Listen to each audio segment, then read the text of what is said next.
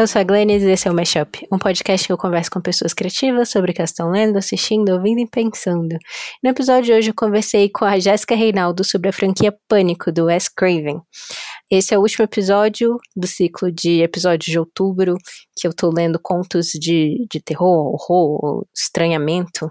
Mas esse episódio, essa conversa com a Jéssica ficou bem longa, então eu vou ler só o iníciozinho de um conto que também é bastante longo, então não tem como ler ele inteiro. É, mas espero que deixe vocês é, intrigadas, porque é, é, de um livro que eu amo, de uma autora maravilhosa, que é a Carmen Maria Machado. É, o conto chama O Ponto do Marido, e é o primeiro conto do livro Corpo dela e Outras Farras, que foi traduzido pelo Gabriel Oliva Brum. Então, vamos lá, vou ler só o iníciozinho para deixar vocês curiosos. O ponto do marido. No início, sei que eu quero antes de ele me querer. Não é assim que se faz, mas é como vou fazer. Estou na festa de um vizinho com meus pais e tenho 17 anos. Bebo meia taça de vinho branco na cozinha com a filha adolescente do vizinho. Meu pai não percebe. Tudo é suave, como uma pintura a óleo fresca. O garoto não está voltado para mim. Vejo os músculos de seu pescoço e das costas, como ele quase não cabe na camisa abotoada, como um trabalhador braçal vestido para um baile, e prefiro os arrumados, e não é como se eu não tivesse opções. Sou bonita, tenho uma boca carnuda. Meus seios saltam dos meus vestidos de uma maneira que pareça ao mesmo tempo inocente e perversa. Sou uma garota comportada de uma boa família, mas ele é um pouco rústico, de um jeito que os homens às vezes são, e eu quero. Parece que ele poderia querer a mesma coisa, uma vez, ouvi uma história sobre uma garota que pediu algo tão repulsivo ao seu amante que ele contou à família dela e a mandaram para o sanatório. Não sei que prazer pervertido ela pediu, mas eu daria tudo para saber. Que coisa mágica seria essa, possível de se querer tanto a ponto de lhe isolar do mundo por querê-la? O garoto me nota. Ele parece meigo, encabulado. Dizoi, pergunta o meu nome. Sempre quis escolher o meu momento, e esse é o que escolho. Eu o beijo no terraço. Ele retribui o beijo, a princípio de leve, mas depois com mais força, e até abre um pouco a minha boca com a língua, o que me pega de surpresa, e, acho, ele também. Imaginei muitas coisas no escuro, na minha cama, debaixo do peso daquela colcha velha, mas nunca é isso, e dou um gemido. Ele parece assustado quando se afasta. Seus olhos procuram algo por um momento até se fixarem na minha garganta. O que é isso? pergunta ele. Ah, isto? Toco na fita na minha nuca. É só a minha fita. Passo os dedos pela superfície verde e lustrosa até chegar ao laço apertado que fica na frente. Ele estende a mão e eu a agarro e afasto de mim. Você não devia tocar nela, digo. Você não pode tocar nela. Antes de a gente voltar para dentro, ele pergunta se pode me ver de novo. Digo que gostaria. Naquela noite, antes de dormir, eu o imagino novamente, sua língua abrindo a minha boca, e meus dedos deslizam pelo meu corpo e o imagino ali, cheio de músculos e desejo de agradar, e sei que vamos nos casar. Nos casamos. Quer dizer, vamos nos casar. Mas, primeiro, ele me leva em seu carro, no escuro, até um lago com uma margem pantanosa da qual é difícil se aproximar. Ele me beija e agarra o meu seio. Meu mamilo endurece sob seus dedos. Não tenho realmente certeza do que ele vai fazer antes que faça. Ele está duro, quente e seco, e cheira a pão. E quando me rompe, eu grito e me agarro a ele como se estivesse à deriva no mar. Seu corpo se prende ao meu e ele empurra, empurra, e antes do fim, ele sai de dentro de mim e termina coberto com o meu sangue. Fico fascinada e excitada pelo ritmo, pela sensação concreta da sua necessidade, pela clareza do seu alívio. Depois, ele se atira no banco e posso ouvir os sons do lago mergulhões e grilos, e algo que soou como um banjo sendo dedilhado. O vento sopra mais forte saindo da água e esfria o meu corpo. Não sei o que fazer agora. Sinto meu coração batendo entre as minhas pernas. Dói, mas imagino que a sensação poderia ser boa. Passo a mão sobre mim e sinto traços de prazer vindos de algum lugar distante. A respiração dele fica mais lenta e percebo que está me observando. Minha pele brilha sob o luar que entra pela janela. Quando vejo olhando, sei que posso agarrar aquele prazer como as pontas dos meus dedos roçando a extremidade do barbante de um balão que quase voou para longe. Puxo e gemo e desfruto da sensação devagar, com calma, sem parar de morder minha língua. Preciso de mais, diz ele. mas não se levanta para fazer nada. Ele olha pela janela, assim como eu. Qualquer coisa poderia se mover lá fora na escuridão, penso. Um homem com um gancho no lugar da mão, um caronista espectral repetindo eternamente a mesma viagem, uma velha invocada do descanso de seu espelho pelas cantigas de crianças. Todo mundo conhece essas histórias, isto é, todo mundo as conta, mesmo que não as conheça, mas ninguém acredita nelas. Seus olhos percorrem a superfície da água e recaem sobre mim. Me conte sobre a sua fita, diz ele. Não tem nada para contar, é a minha fita. Posso tocar nela? Não. Eu quero tocar nela. Seus dedos estremecem um pouco e fecho as pernas e, e me sento direito. Não. Algo no lago sai da água se contorcendo e cai com um baque molhado. Ele se vira ao ouvir o barulho. Um peixe, diz ele. Algum dia vou lhe contar as histórias sobre esse lago e suas criaturas, digo a ele. Ele sorri para mim e esfrega o maxilar. Um pouco do meu sangue acaba espalhado por sua pele, mas ele não nota e não digo nada. Eu gostaria bastante de ouvir, diz ele. Me leve para casa, digo a ele. E, como um cavalheiro, ele me leva. Eu me lavo naquela noite. A espuma macia entre as minhas pernas tem cor e cheiro de ferrugem, mas estou mais nova do que nunca.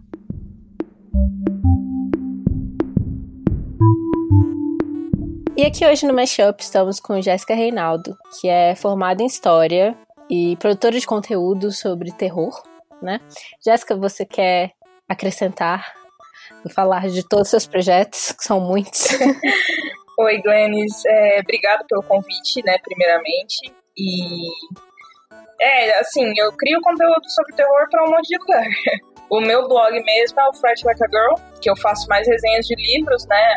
Uma vez ou outra eu dou alguma dica de filme, geralmente protagonizado por mulheres.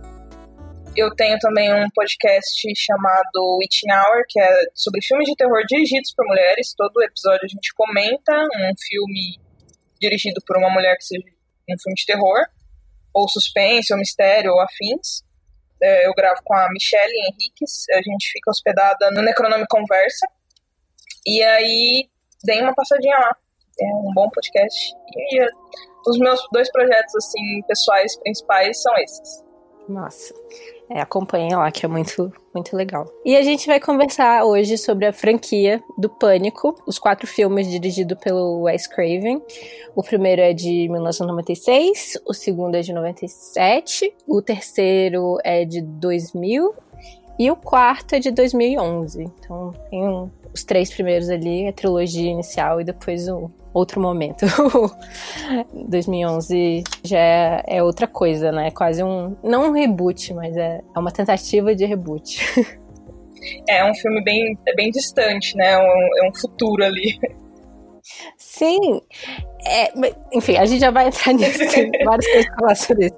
Mas primeiro eu queria te pedir para fazer uma breve sinopse para os ouvintes sobre o que, que é a franquia Pânico e te perguntar por que, que você escolheu esses filmes pra gente conversar sobre hoje?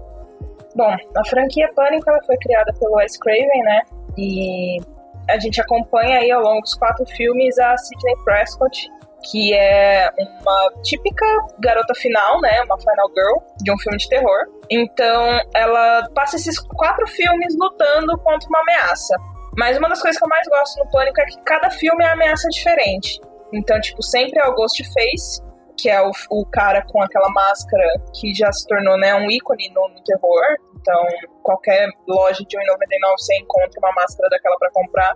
E eu preciso dizer que eu amo isso, porque eu tenho uma na minha parede que eu comprei, tipo, baratíssimo. Então, coisas acessíveis de terror eu adoro. É ótimo para decoração. Aí a gente vai acompanhar ela ao longo desses quatro filmes. Ela primeiro ela tá no colegial, depois ela já vai pra faculdade, no terceiro ela já tá um pouco mais isolada.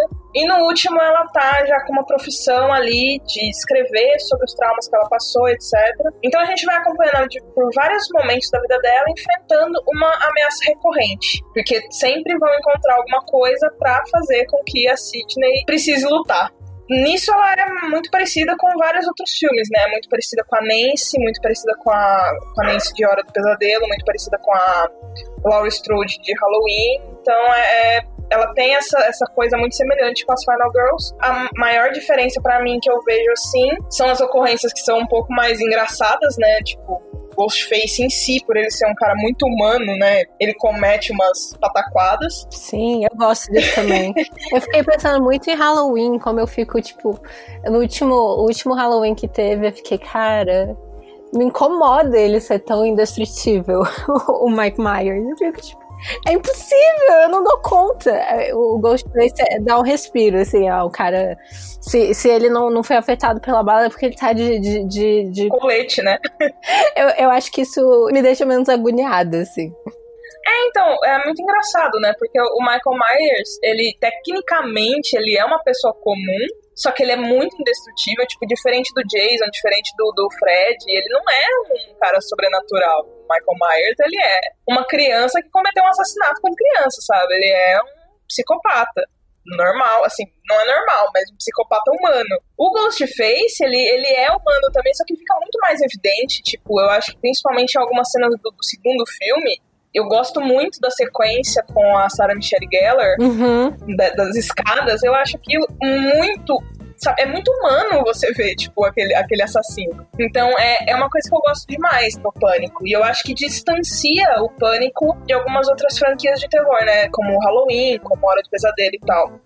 Não que eu não goste, eu também adoro as outras, as outras franquias, só que o Pânico tem esse lugar especial para mim. Porque ele é um filme, ele me diverte mais do que ele me aterroriza, sabe? Eu gosto de ver a Sidney é horrível, né? Tipo, ela passa por poucas e boas, mas eu gosto de ver da forma que ela lida com as coisas dela. E mais pra frente, quando a gente estiver falando assim dos outros filmes, da sequência e tal, eu, eu gosto muito do terceiro, principalmente. Porque eu vejo ela tentando retribuir de alguma forma e lidar com o próprio passado, sabe? Eu gosto da evolução da personagem. Isso fez com que eu tenha escolhido o Pânico, né? Quando a Glenn me perguntou de qual filme que eu gostaria de falar, qual obra, eu pensei só no primeiro, mas aí, como você tinha falado que tinha assistido todos, então vamos falar de todos, porque é uma franquia muito cara para mim. É, é muito querido ver, acompanhar a evolução da Sidney e é, eu acho que por isso que eu gosto tanto dessa franquia em especial.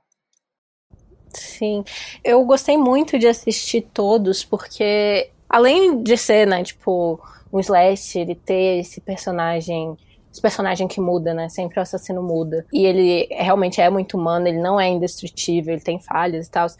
Uma coisa que eu gosto muito nesses filmes, e eu acho que, que você deve gostar também, pelo fato de você ser super interessada pelo tema do horror e do terror, é o fato de ser uma franquia extremamente metalinguística, né? Então, o, filme, o primeiro filme saiu em 96, o segundo saiu em 97 e o terceiro em 2000. E, assim, dá pra ver claramente, pelo menos, né, a diferença de períodos, né, entre principalmente o primeiro e o segundo filme, que era uma coisa que já estava planejada para acontecer, assim. Se o filme desse certo, ia rolar a continuação, porque eles estavam trabalhando com o tema da metalinguagem dos filmes de terror, dos slashers especificamente, da trope da Final Girl, e também trabalhando com a metalinguagem da continuação, da trilogia, e quando chega em 2011, trabalhando também com. Eu acho que até que no terceiro filme eles falam. Ah, é, o, o, menino que é o, o, nerd, né? Que sempre sabe tudo que vai acontecer nos filmes de horror, ele fala: Não, é, geralmente não tem terceiro filme, é, é raro nas franquias de horror. Isso nos anos 2000, né? E aí, quando chega em 2011, já é outra, outra paisagem, assim, dos filmes de horror. Então, os filmes de horror tem cinco, seis de cada um. É, isso, isso é bem legal, porque eles abraçam o momento, né? Tipo, não é um filme que tenta ser nostálgico, não é um filme que tenta ser à frente de nada, ele é um filme muito simples, na verdade, né?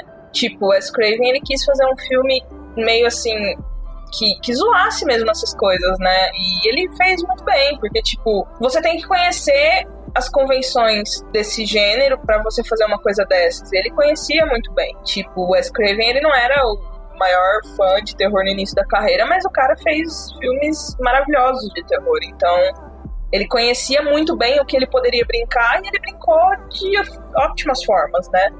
Então ele colocou a figura do Randy pra, pra falar, olha, no primeiro filme vai acontecer isso, no segundo isso, no terceiro isso. E aí no quarto, tipo, não é um. Não, não, é, não era pra ser um quarto filme, era tipo fazer um, um como as meninas mesmo dizem, né? Elas queriam um remake, elas queriam superar o original.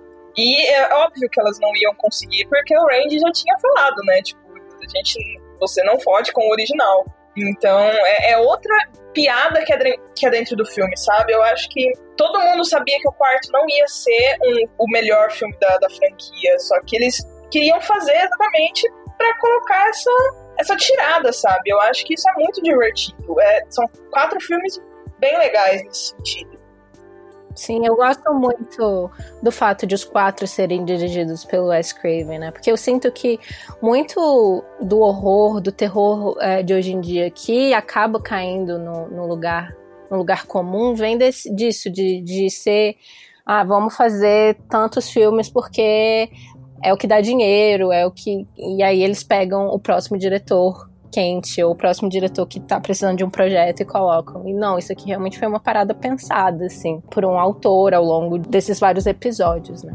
E te falar que eu não duvido nada que tenha sido tudo pensado, tipo, muito calculado, sabe? Sim, eu tenho certeza que os três primeiros foram. E o quarto, eu acho que depois, né, eles foram vendo a temperatura do mercado em si, né? É um filme que tá falando sempre sobre o que está acontecendo no cinema de horror americano da, da sua época, assim. É, porque você vê, ali no final dos anos 90, eu acho que já tá um pouco saturada essa coisa da Final Girl, né? A gente tem ali dois filmes muito próximos, que é o Pânico e Eu Sei O Que Vocês Fizeram no Verão Passado. Eles são bem distantes em, alguns pontos, mas se você pegar a estrutura deles, eles são bem semelhantes. E aí, você vai chegando mais perto dos anos 2000, os gostos, os interesses começam a ficar diferentes. Você tem ali já você começa a criar a franquia de premonição, passa alguns anos, Jogos Mortais já tá fazendo mais sucesso, então as coisas começam a ficar muito mais gráficas e a Final Girl já não tem tanto apelo quanto tinha nos anos 90. Então, assim, foi feito num momento muito correto de pegar esse trope e falar agora a gente vai dar um jeito nisso daqui, porque a Sidney, ela não é só uma Final Girl, ela é uma menina normal, né? Ela não tem assim nada, nenhum superpoder nem nada, só que ela é muito ela é muito esperta, ela é muito rápida e não fica caricato, sabe? Ela é só uma pessoa que consegue pensar rápido no que ela precisa fazer. E isso é, é ótimo pra ideia do filme, que é essa coisa, vamos reestruturar, vamos subverter, e ela faz isso muito bem. E não somente ela, eu acho que a Gayle Weathers também é tipo uma ótima personagem. O Dewey é um personagem muito interessante também, porque ele é o policial e ele não é um policial heróico.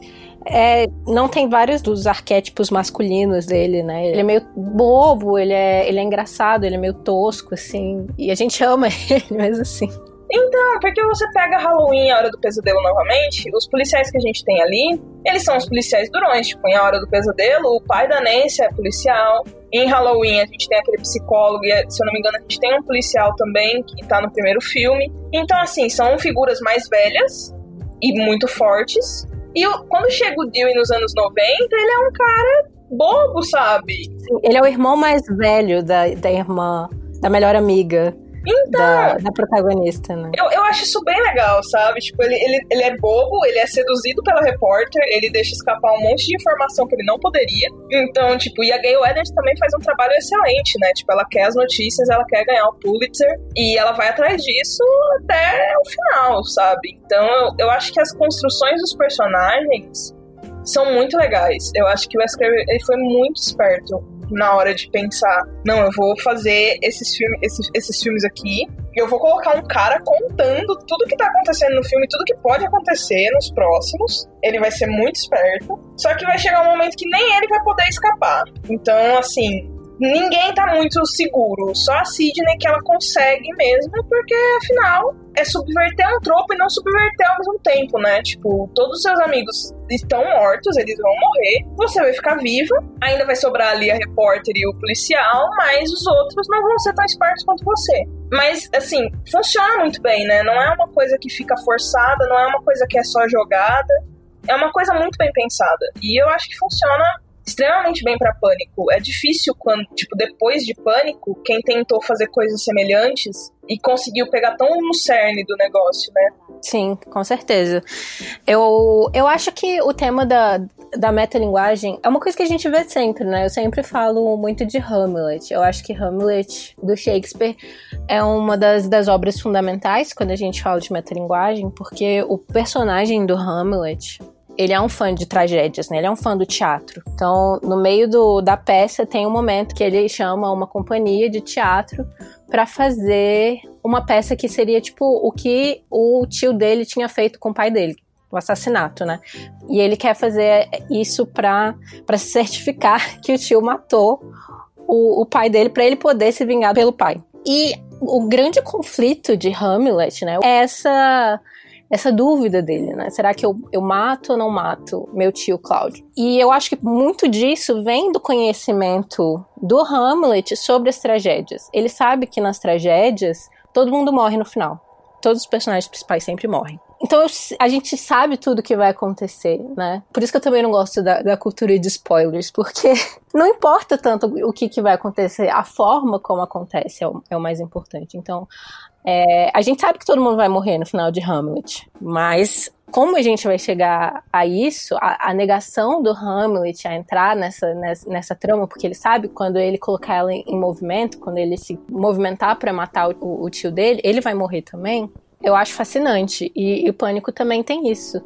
A gente sabe o que vai acontecer. E eu acho que esse é o grande prazer, né, do, do terror americano. Eu tava relendo hoje, antes de a gente começar a gravar, o livro da, da Carol J. Clover, que deu origem ao termo Final Girl o Men, Women and Chainsaws, que para mim é um dos grandes livros sobre, sobre o gênero de terror. E, e ela fala exatamente isso, né? O terror a gente vê as pessoas já animadas, os espectadores animados desde a fila, né? Inclusive tem cenas de fila no Pânico, no Pânico 2, né? Já tem esse momento da, da expectativa, e a expectativa é justamente ver as coisas que você já sabe que vão acontecer. O próprio, acho que o John Carpenter fala que a continuação existe porque as pessoas querem ver o mesmo filme. Elas querem sentir as mesmas coisas de novo, assim. E isso é muito forte, especialmente no gênero de horror, né? Então eu acho que faz muito sentido ter é, essa franquia que, que claramente ama, né? ama o, o, gênero de horror, ama os slashers, mas sabe que esse amor não precisa ser colocar nesse lugar de pedestal, pode ser um, pode colocar também num lugar de, de zoar, de rir dessas coisas todas. É, e essa coisa do, do Hamlet que você falou é interessante também, é, juntando tudo, né? Principalmente pela questão dessa. que não é o final que é a, a, a grande questão, é como acontece e eu concordo absolutamente com você, tipo, e Hamlet ainda tem, tipo, assim como o Pânico, a questão da relação com os outros personagens, tipo, o que acontece ao redor do Hamlet, né? Porque a gente sabe o que vai acontecer com ele, mas os personagens secundários também têm um papel muito forte, e eu acho que é, é uma outra relação, inclusive, com o Pânico, porque a gente sabe o que vai acontecer com a Sidney, ela é de cara a nossa garota final. Só que aí a gente tem, tipo, tanta coisa acontecendo ao redor, sabe? Que também te prende a atenção. É um, é um outro ponto, assim, que eu acho que é muito, muito bacana na, na questão do horror. Tipo, a caminhada, ela é muito mais importante, né? Como você mesmo falou, é muito mais importante do que o final propriamente dito. E eu acho que a gente perdeu um pouco isso.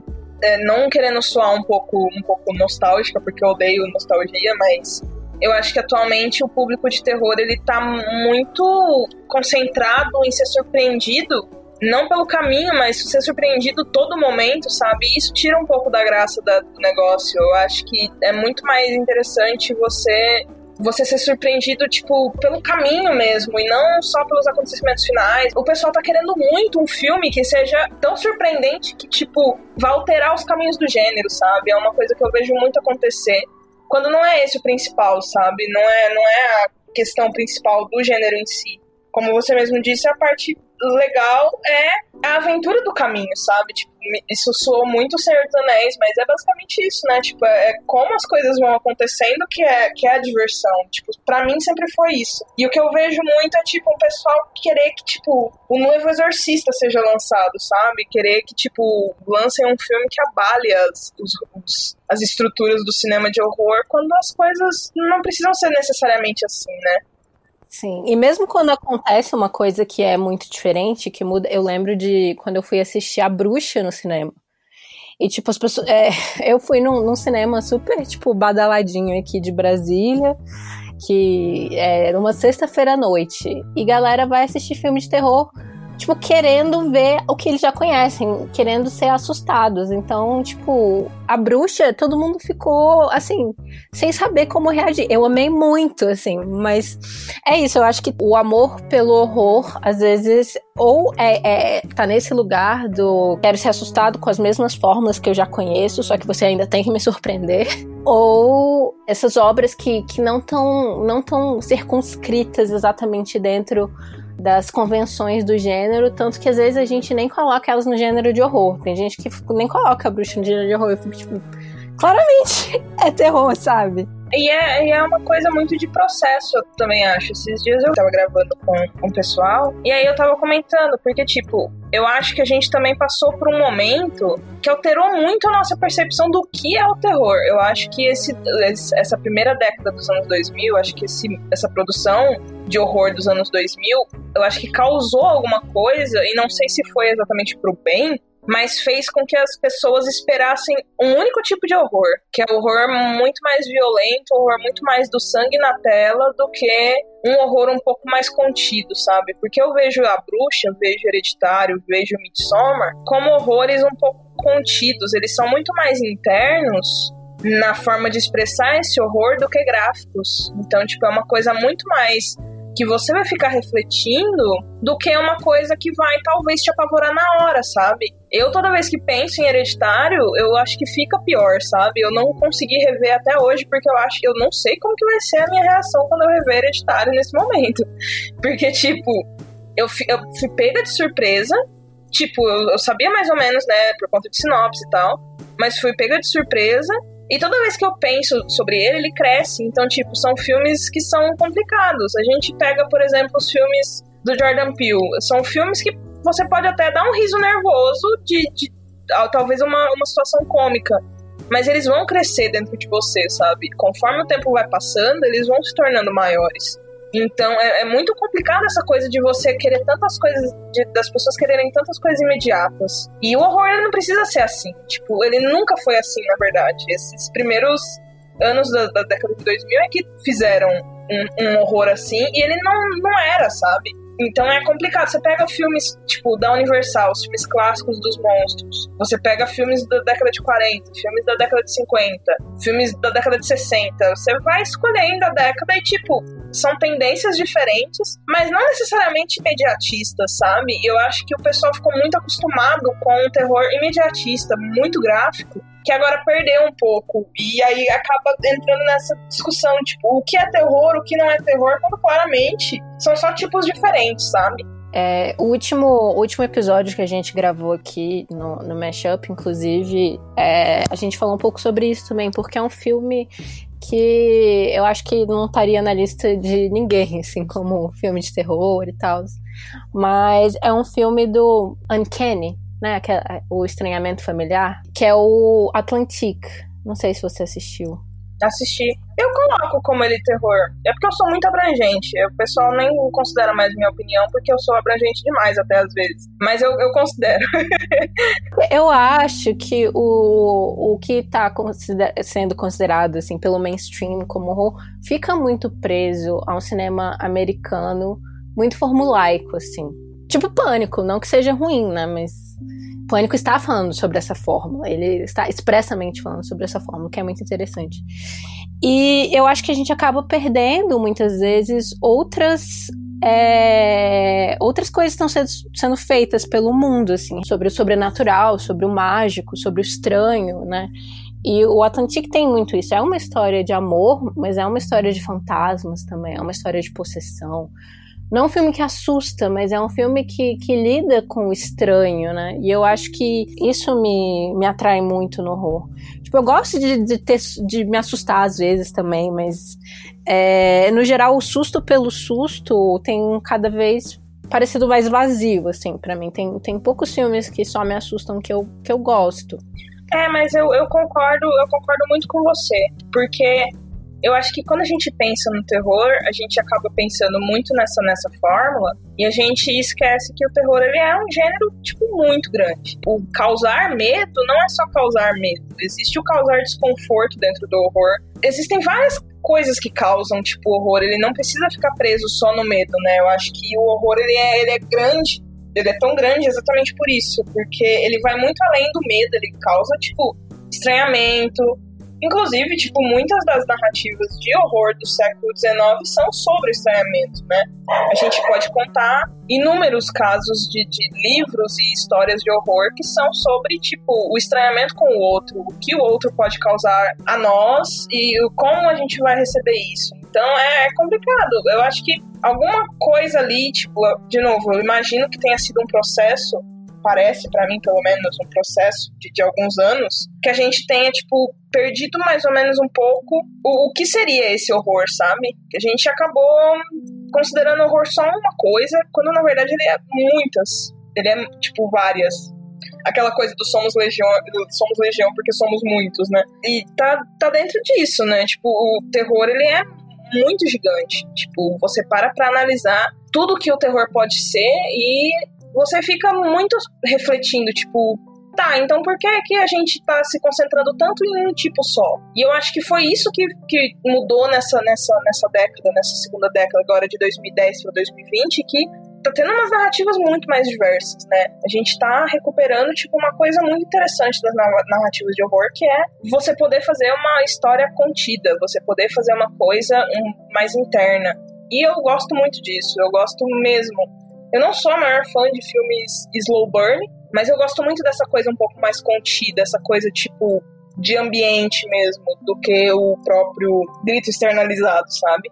É, teve um pouco da estética do choque, né, por muitos dos anos da primeira década dos anos 2000, e isso saturou, né? Então fica nesse lugar do o que que é, tem que fazer alguma coisa cada vez mais gráfica, cada vez mais mais violenta para poder nos afetar, né? E aí tem um momento que chega no limite, assim, né? E a gente teve que procurar outros lugares, assim, para falar do medo. O, acho que o horror vai para esse lugar do, do o que que a gente tem medo, né? E nisso ele pode ser muito conservador em termos de ah, o que a gente tem medo é mulheres que fazem sexo, ou o que a gente tem medo são é, imigrantes ou africanos, tipo King Kong. Ou a gente pode falar de outros medos, né? Para mim, a bruxa é extremamente progressista, porque apesar de ter uma bruxa literal, né, que, que é que, que some com o bebê, a grande parada da bruxa ao longo do filme todo, que gente, o que apavora a gente é a família dela, né? Que é uma família extremamente conservadora que tá acusando ela de algo que ela não cometeu e a gente sabe que não foi ela, sabe? A gente tá vendo que as coisas estão acontecendo de outra forma e a gente não pode fazer nada. Exatamente. O grande horror, então, na bruxa é do conservadorismo, é desse lugar do o que que essas pessoas, o quanto elas podem te destruir porque elas têm medo de você, porque é, é a a Thomasin, né, do, do, da bruxa, é essa menina adolescente que tá chegando na maturidade sexual. Então, o irmão dela começa a se sentir atraído por ela. E aí ela é culpada por isso, né? A mãe dela fica puta com ela por isso. Desaparecem coisas na casa e ela é culpada por isso. Apesar de a bruxa, né, a bruxa literal, ter sido a pessoa que roubou a criança, a pessoa que, ao longo do filme, o que vai, a, a, a grande crescente do medo, né, o que vai deixando, que, o que vai aumentando a tensão é justamente essas relações familiares. Então, quando eu tô assistindo um filme de, de terror, de horror, é sempre nisso que eu tô pensando, sabe? De onde tá partindo o medo nessa obra, sabe? Com o que, que a gente precisa se identificar. E isso acontece até em filmes de comédia de terror, né? Tipo, existe ali um elemento que vai te deixar desconfortável de alguma forma. Você pega, por exemplo, O Segredo da Cabana, que é um filme que eu gosto demais porque ele subverte também um monte de outros elementos do, do slasher. Existe alguma coisa que vai te deixar desconfortável e talvez às vezes sejam as próprias convenções do horror, como acontece em Pânico, como acontece nesse O Segredo da Cabana, etc. Então, tipo, as próprias convenções às vezes são usadas para te deixar desconfortável. Você pega uns filmes mais antigos, você fica desconfortável com aquela configuração, sabe? Então, o próprio Halloween, você fica desconfortável com a, a babá que tá sendo, tipo, perseguida no subúrbio, ela achava que ia ser uma noite tranquila, e ela é a única que sobra, vê todos seus amigos mortos, e aí no segundo filme ela retorna, só para tentar ser morta de novo. Então, tipo, a própria, a, às vezes a própria convenção do gênero já é para te deixar desconfortável. Sim, e eu acho que Pânico é, ele faz um trabalho assim interessante, nem é, nesse sentido que ele ao mesmo tempo ele tá reproduzindo aquilo, ele tá criticando, ele tá satirizando e ele tá também é, elogiando de alguma forma. Porque ele está reproduzindo porque tem existe um lugar especial de carinho para aquelas obras. Mas também existem várias questões ali para serem criticadas, né? Então, no segundo filme, que começa com um casal é, negro, né, indo pro cinema e falando, ah, a gente vai lá ver um monte de adolescente branco ser assassinado e não conseguir fazer nada, e sem, não vai ter nenhum personagem negro. E aí a personagem, os dois são assassinados nesse cinema, porque é, e ninguém percebe, né? A menina, ela é assassinada na, na frente da tela e tá todo mundo tão é, extasiado com o filme, tá fazendo tanto bagunça, tanto barulho ali, que não percebe que uma, uma mulher negra acabou de ser assassinada na frente deles. Eles acham que é um, um publicity stunt, né? Um, um, um jogo de, de, publicidade ali. E isso é criticado, né? A, a falta de representatividade de, de, pessoas negras, mas ao mesmo tempo não é exatamente é, subvertido nas, no, nessa nas próximas, né? Nessa franquia, né? No primeiro filme, inclusive, não tem nenhum personagem negro. Pois é.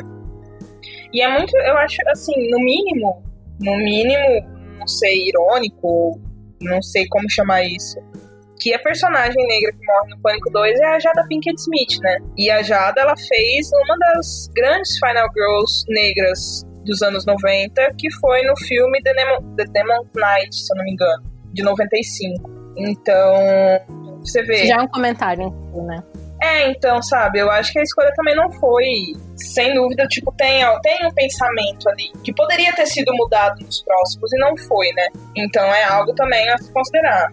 É. A Sarah Michelle Gellar também, eu acho que é muito o fato de ela ser a Buffy, o fato de a Buffy ser uma subversão do tropo do ah, a menina, a menina loira é, cheerleader popular, bonita, sempre vai ser uma das primeiras a ser assassinada, né? E aí Buffy veio justamente para subverter isso. Buffy é a série sobre a menina popular loira caçadora de vampiros. E que às vezes não é tão popular assim exatamente por ser uma caçadora de vampiros, né? É. Perde algumas habilidades aqui e ali. É, e aí o fato de ela estar tá nesse segundo filme e ele, ela ser a primeira assassinada dentro da narrativa, né? Porque eu, eu, eu considero esse, essa primeir, esse primeiro assassinato da Jada e do, do namorado dela quase um, uma introdução do filme, né? Um, um prólogo. É, e aí a, a, a Sarah é, é a primeira assassinada dentro da narrativa mais dentro da carne do filme mesmo, assim. E ela ser a primeira assassinada, eu acho que já é um comentário sobre isso também, sobre ela ser a, a Buffy, sobre a subversão e que aqui não tá subvertido e tal. Sim, eu concordo. Porque, assim, se eu não me engano, eu li em algum lugar, a gente também tem que tomar cuidado com as coisas que a gente lê, né? Mas eu vou reproduzir a informação aqui, porque eu não duvido também, não. Eu li que a foi oferecido o papel principal pra uh, Drew Barrymore, né? Que é a primeira assassinada do primeiro filme. Só que aí ela pensou, e se a loira do primeiro filme fosse a primeira a morrer e a gente quebrasse essa expectativa? E ela deu essa ideia pro Wes Craven.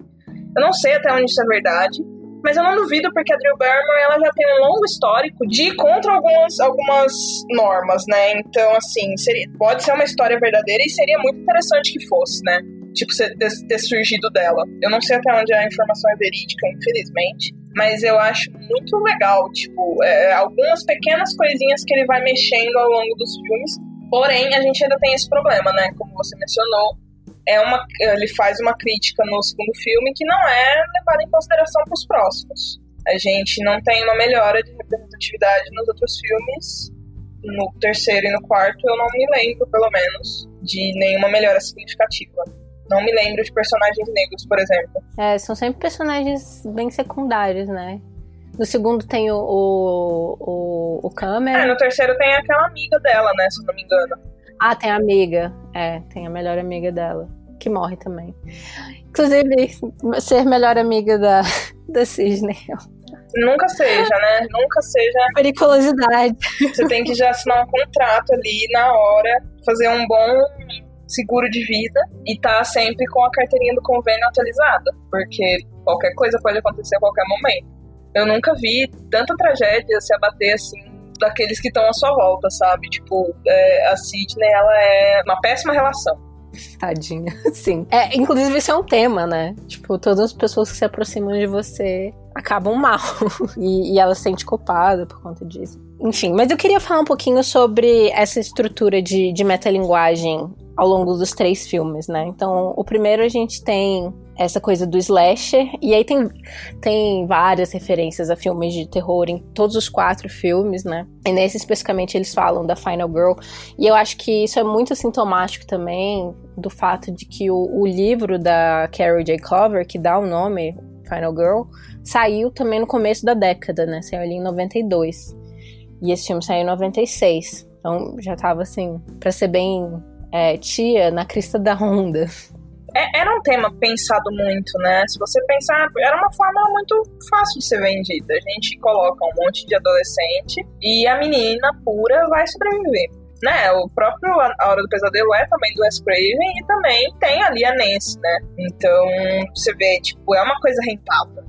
E naquele momento, principalmente, você precisava de histórias que fossem facilmente vendidas, né? Ainda mais pro terror que ele sofria, tipo, ainda sofre, mas nos anos 80, 90, sofreu um sério problema de censura algumas obras de terror. Era, era um momento péssimo no, no, na Inglaterra, por exemplo. Foi uma década muito conservadora.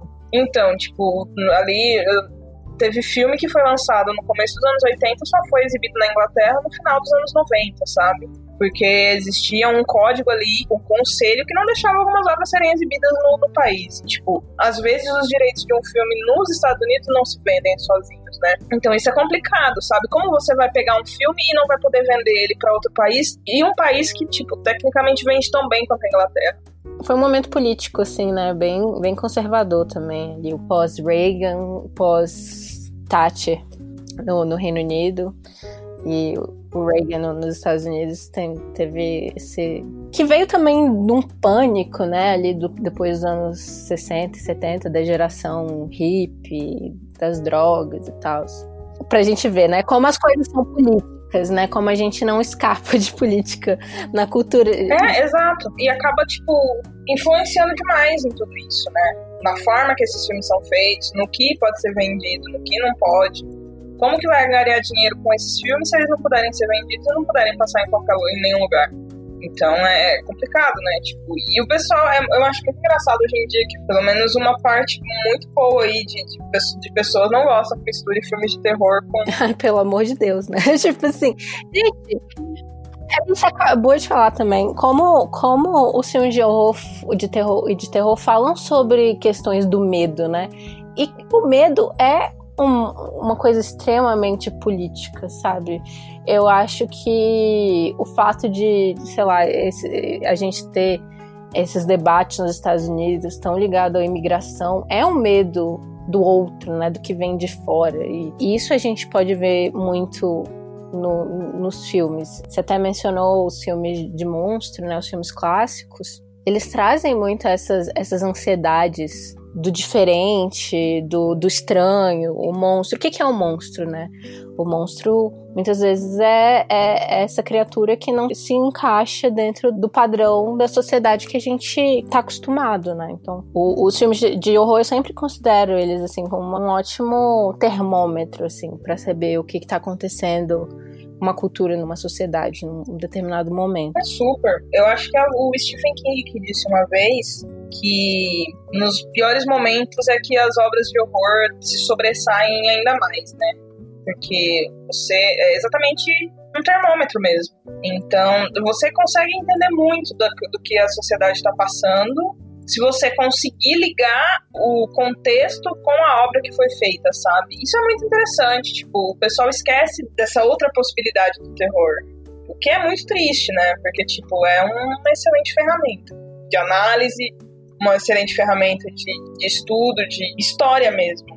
E é, é, muito legal quando você começa a perceber essas tendências e, essa, e esses motivos eu, depois que eu comecei a pensar mais em, nessas questões de, de tipo, de onde vem esse medo, para onde ele está sendo dirigido, eu comecei a gostar muito menos de alguns filmes de terror, tipo O Exorcista.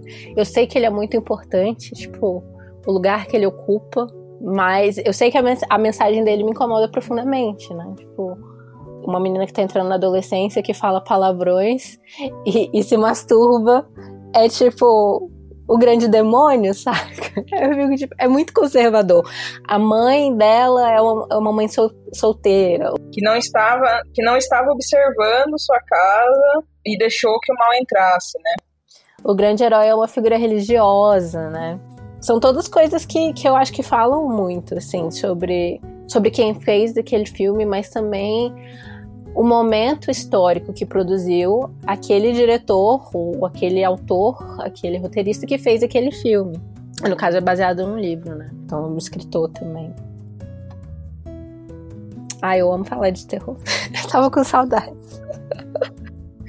é porque, tipo, eu vou culpar meu ascendente em gêmeos agora, mas eu tenho muitos interesses diferentes, né? E aí, às vezes, eu, eu entro de cabeça num e esqueço os outros por um tempo, aí depois, quando eu volto, eu, eu lembro de todas as coisas que eu gostava. E hoje eu tava relendo o livro da Carrie J. Clover, e eu tava tipo, ai meu Deus, é tão legal estudar terror. Não, eu entendo muito. Eu também tenho alguns, alguns assuntos que eu gosto muito e que não se relacionam de jeito nenhum. Então, às vezes, é muito difícil, sabe, relacionar. Mas como eu trabalho mais com terror, então, tipo, acaba que são os outros assuntos que saem prejudicados, né? Mas acontece. a gente vai tentando se desdobrar e fazer um dia com 48 horas para fazer tudo. Mas é, é, é, é, complicado, né? Tipo, é difícil às vezes você encontrar as pessoas que, tipo, são apaixonadas pelo terror, tipo, na abrangência do terror, sabe? E de forma crítica também, né? Porque às vezes. Porque não é gostar de tudo. Você tem que saber que existem coisas que, tipo, foram feitas. São coisas feitas por pessoas, sabe? Não são coisas feitas por Deus. Ou por, por deuses, sabe? Tipo, tem uma mão humana que erra ali e que vai fazer coisas boas e vai fazer coisas ruins. Obras são feitas com as percepções dos autores, né? Dos realizadores. Então é muito difícil às vezes. E a gente tem que saber criticar também, não é só aplaudir as coisas que a gente gosta e tampar os olhos, né? E a crítica é muito importante, principalmente a crítica com coisas que já, que já passaram, críticas a coisas antigas que a gente sabe que podem melhorar num próximo momento, sabe? Por exemplo, a gente espera que esse Pânico 5 que vem aí seja um pouco mais representativo, que é uma das coisas que mais falta nos primeiros, nos primeiros filmes é uma coisa que a gente torce, né? Então, tipo, quando a gente lê um, um cara antigo que talvez, sei lá, vamos falar no nome que a gente não, não pode falar, né? A gente vamos comentar sobre o H.P. Lovecraft. Mas quando a gente pensa no autor, e, tipo, a, a, criação dele foi muito interessante. Só que ele não era uma pessoa exatamente boa. Então a gente tem que também saber olhar o que não, não funciona na obra dele e criticar isso, sabe? Tipo, é uma das coisas mais complicadas, assim. Eu vejo pessoal falando, ai, vocês estão tentando cancelar um cara que morreu há tantos não sei quantos anos. Tipo, não, não é cancelar. A gente precisa criticar as coisas. É na crítica que a gente vai para algum lugar, sabe? Não é ficar olhando assim, falando. Hum, ah lá, ó. Vamos passar aqui um paninho. A casa tá limpa, mas e o pensamento crítico? Pra onde que vai, sabe? Sim. Eu falo muito sobre esse assunto aqui, sobre, sobre, sobre os autores, né? E, e esse lugar. E, e, eu acho que eu acabo voltando muito para um, um tema que é. Não, não existe o cancelamento de certas pessoas. Tipo, principalmente homens brancos que, que construíram a cultura de alguma forma. Então, se a gente for falar do Lovecraft, ou se a gente for falar do Griffith, mesmo que a gente fale, olha só, esse cara era um racista que fez um filme que causou o renascimento da Ku Klux Klan, tá? E, e aí, o que, que, que, a gente faz com essa informação? O filme dele não vai deixar de ter existido, não vai ter deixado de influenciar todos os filmes que, vier, que vieram depois dele. Foi o primeiro grande, grande blockbuster, o, o Nascimento de uma Nação, né? Que influenciou e sei lá, é, popularizou muitas técnicas de, de, edição, de montagem, de narrativa.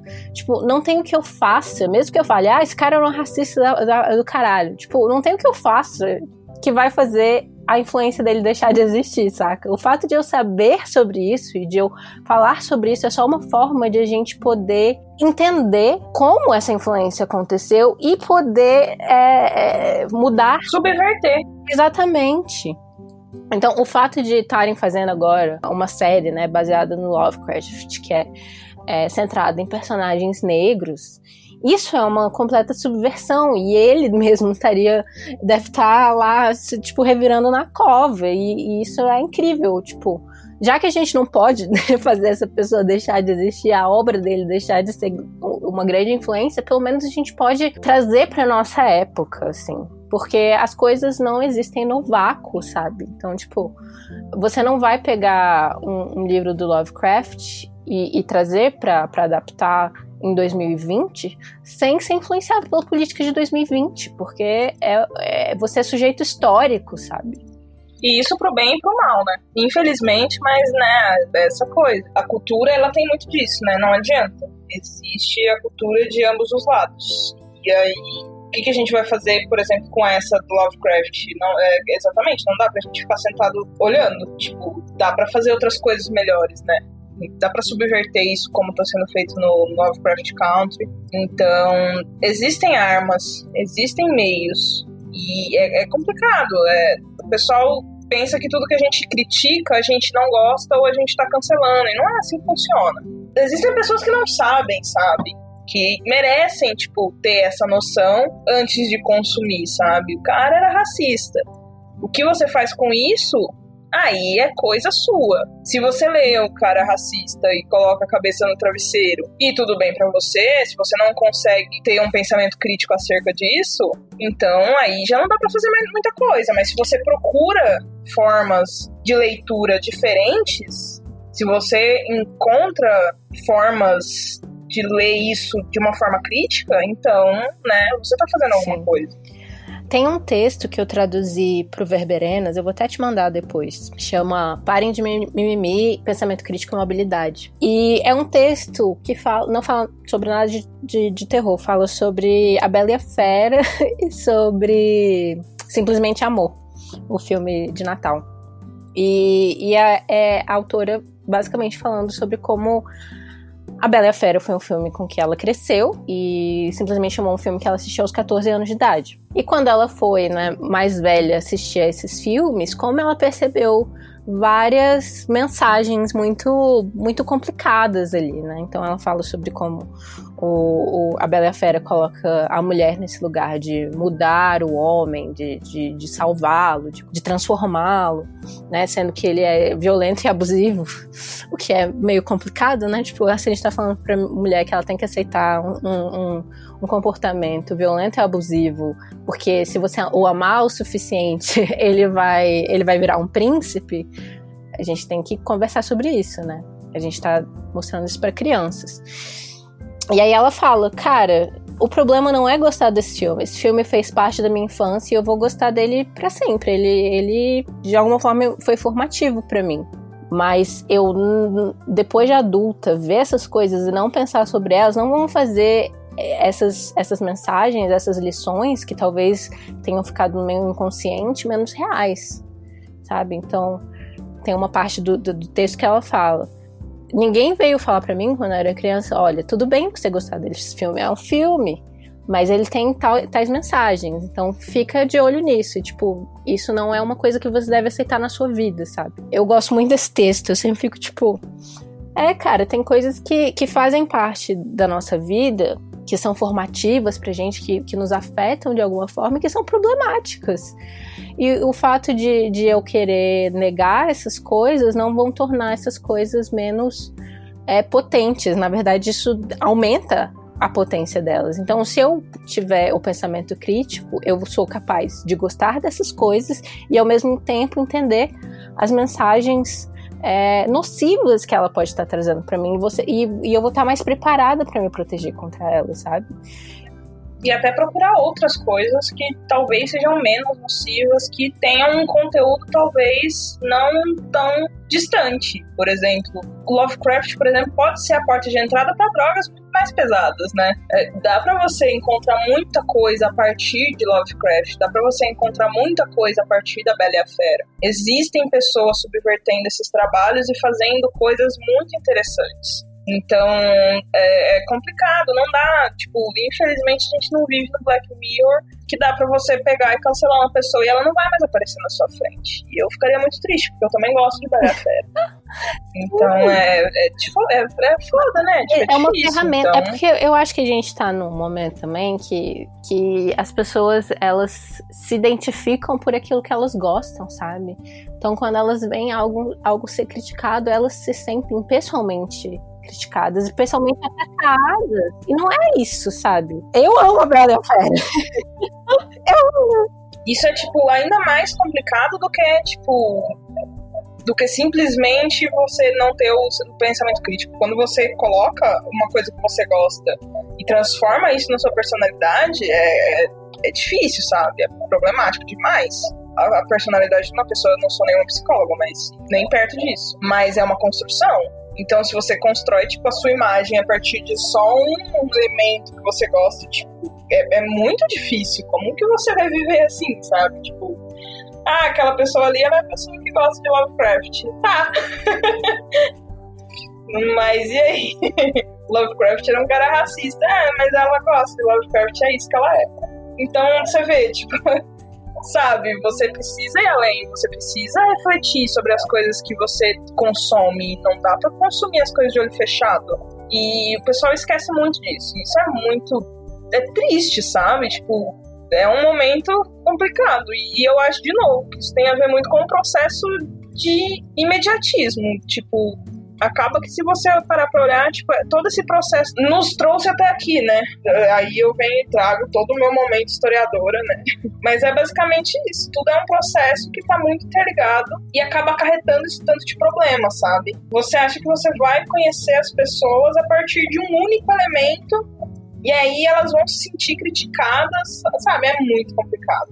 É, é, é muito uma coisa de doido, não consigo. E, isso faz um mal, sabe? Porque todo dia alguém tá criticando alguma coisa na internet. Pode, pode ser uma coisa mínima, mas você vai se sentir atacado por tudo que as pessoas criticam, sabe? Que não tem nada a ver com você, é só uma obra que, tipo, tá ali é normal, as pessoas precisam criticar as coisas, é necessário que as coisas sejam criticadas, por menor que seja o problema delas. Sim, por isso que eu gosto tanto desse texto do Parem de Mimimi, porque ela fala de um lugar muito pessoal, de obras que ela gosta, sabe? E como o pensamento crítico foi importante para ela. E ela olhando para ela mesma, sabe? Tipo, eu sinto que, que a gente faz tantos julgamentos, assim, externos, né? Tipo, ai, ah, você não pode gostar dessa obra. Mas se a gente parar para falar com gentileza com nós mesmos sobre aquilo que a gente, que a gente gosta e, e que, e que pode ser problemático e, e nocivo de alguma forma, e como a gente pode lidar com isso de forma mais saudável, eu acho que, que é um, um caminho melhor para todo mundo, sabe? Porque eu acho que eu, eu concordo com você que não dá para viver, tipo, se identificando com as coisas que a gente gosta e se sentindo atacado na internet. Mas eu sinto também que a internet é um lugar muito, muito agressivo às vezes. Sim, eu concordo. Eu ia mencionar isso agora, inclusive.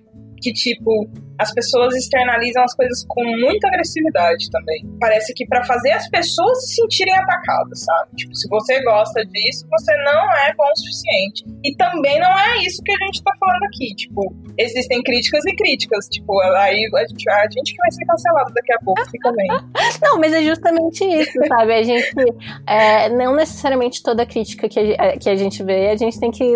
É, a gente não, não precisa levar pro lado pessoal, porque muitas vezes não é. Mas muitas vezes as pessoas pessoas falam de forma pessoal, de tipo, ai, ah, você assiste esse filme que é ruim, então você é ruim. tipo assim.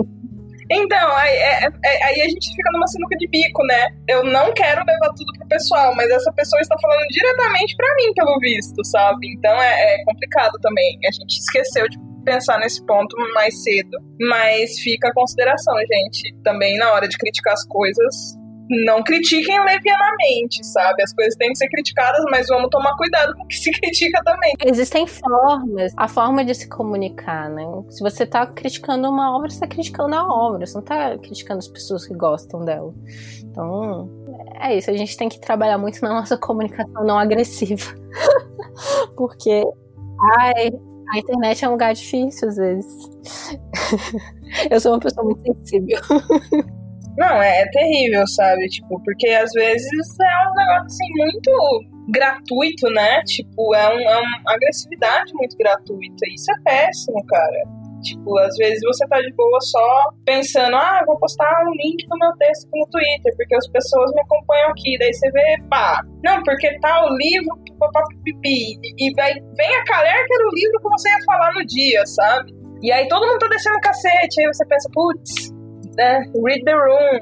Não, não, não, é o momento, né? E eu, eu comento isso porque aconteceu coisa semelhante essa semana comigo. Então, tipo, né, pessoal é foda também, às vezes nem sempre a, a crítica é para você, mas às vezes é sim. Então, tipo, é, é, muito difícil balancear. Às vezes também a crítica nem sempre tem ali um fundo de. Às vezes é só falar por falar, e aí é uma fala agressiva, e aí você se sente mal. Eu acho que as pessoas esqueceram que atrás de uma conta no Twitter, de uma conta no Instagram, tem outras pessoas. Eu acho que é, esse é um ponto crucial dessa coisa da, da crítica. Ai, inclusive, tem um filme maravilhoso um curta da, da Gabriela Amaral Almeida, chama A Mão que Afaga. Você já assistiu? Eu não assisti, mas eu sou muito fã da Gabriela. Cara, esse filme, ele não é exatamente sobre internet, né? A, a protagonista, é, ela é ela é agente de telemarketing. E aí tem uma é, tem essa cena, né, que ela tá lá no cubículo dela atendendo pessoas e a pessoa extremamente agressiva né? Tipo, com ela. E ela tá, a gente tá vendo esse ser humano, assim. E aí eu fico pensando que nós mesmos, assim, quando a gente fala com, com a gente de telemarketing, é uma coisa tão irritante, né? Que às vezes a gente, eu acho que esquece da humanidade das pessoas. E eu acho que esse é o grande horror do, da nossa geração, inclusive. E eu acho que os filmes da Gabriela Amaral Almeida e, e, e da Juliana Rojas trazem muito isso. O, o, nosso grande horror, o nosso grande medo agora é isso, as pessoas esquecerem da nossa humanidade, assim. A gente vê em cidades tão grandes e tão cheias, mas tão distantes as pessoas umas das outras, que, que a gente vai perdendo o nosso caráter de, de animal social, assim, sabe? E essa cena do A Mão que Afaga sempre me pega, porque tem isso, né? Ela tá no cubículo dela, perto de outros vários cubículos iguais, várias pessoas fazendo o mesmo trabalho. Até tem tipo, um ângulo da câmera que mostra a cabeça dela e várias, várias cabeças de outras pessoas do telemarketing fazendo, assim. É isso, né? A gente vai. Enfim. Ai, ai, falar de horror é sempre falar sobre, sobre o que tá nos, nos inquietando, assim, coletivamente. Eu sinto. É basicamente sobre isso, né? A gente não falou tanto do filme, mas a gente falou bastante sobre o terror em si, né? mas o matchup acaba sendo isso. Às vezes a gente fica no, no, na obra, às vezes a gente vai para vários lugares. Inclusive, eu queria muito ainda falar. A gente já, já passou do tempo e tinha várias coisas que eu ainda queria falar com você, mas vai ficar para nossa próxima conversa. Mas eu quero muito ainda falar mais de Final Girls no, no. Qualquer dia a gente pode gravar só um episódio só sobre Final Girls. Eu já tô me convidando, se você quiser reforçar o convite. Massa. Então tá. E aí eu tenho duas perguntas finais para fazer para você. A primeira é, é, o que, que você tá lendo agora ou assistindo alguma, alguma obra que você esteja aí no processo de consumir? Eu tô lendo agora a edição nova de A Lenda do Cavaleiro Sem Cabeça, que saiu pela Wish, que é muito interessante, inclusive muito do que a gente falou hoje sobre essa coisa de obras antigas, da gente rever e tentar melhorar sempre, tem numa introdução muito bacana feita pelo Jin Anotsu, que eu gosto muito do trabalho dele, e ele fez uma introdução muito interessante para o livro. Eu também quero ler nesse momento, inclusive eu separei o livro hoje aqui, O Fantasma de Canterville, do Oscar Wilde, faz muito tempo que eu não leio e me bateu essa vontade porque entrou o filme na Netflix. Eu só lembro do, da versão com o Didi. do Simão Fantasma Bundão. Então, não é, não é essa. Mas é com a protagonista de Pânico. Nossa, gente, ah. eu esqueci o nome dela. A Nave. Nave. Isso, exatamente, Nave Campbell. E aí eu tô lendo. É, tô lendo essas duas coisas por enquanto e eu tô assistindo. Eu assisto muita coisa, mas eu tô assistindo de novo a Maldição da Residência Rio, me preparando pra mansão Bly, Bly, que vai estrear logo menos. E tô assistindo também Bom Dia Verônica, que eu fiquei curiosa para assistir, que eu tinha lido o livro, e eu fiquei curiosa e resolvi assistir também. E é isso. E filmes eu tô assistindo um monte de coisa por dia, então é só isso mesmo.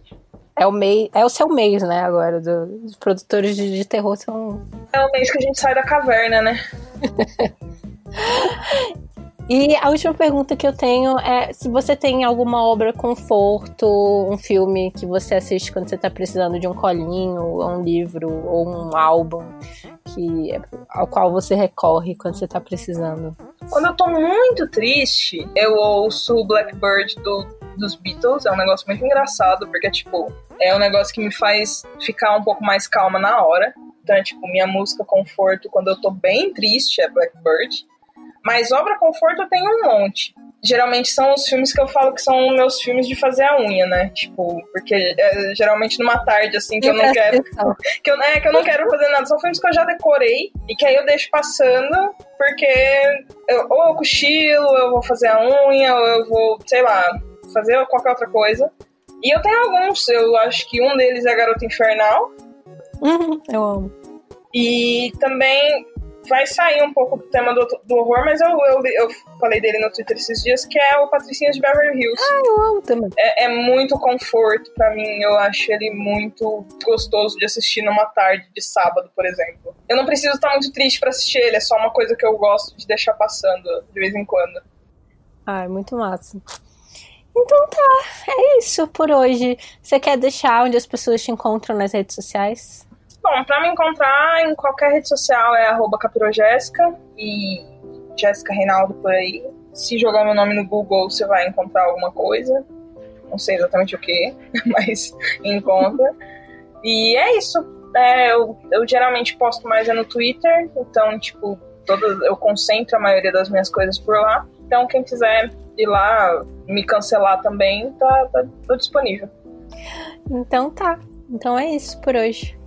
Até a próxima. Até a próxima. Obrigada de novo pelo convite. Eu achei muito divertido. ah, que bom que você curtiu.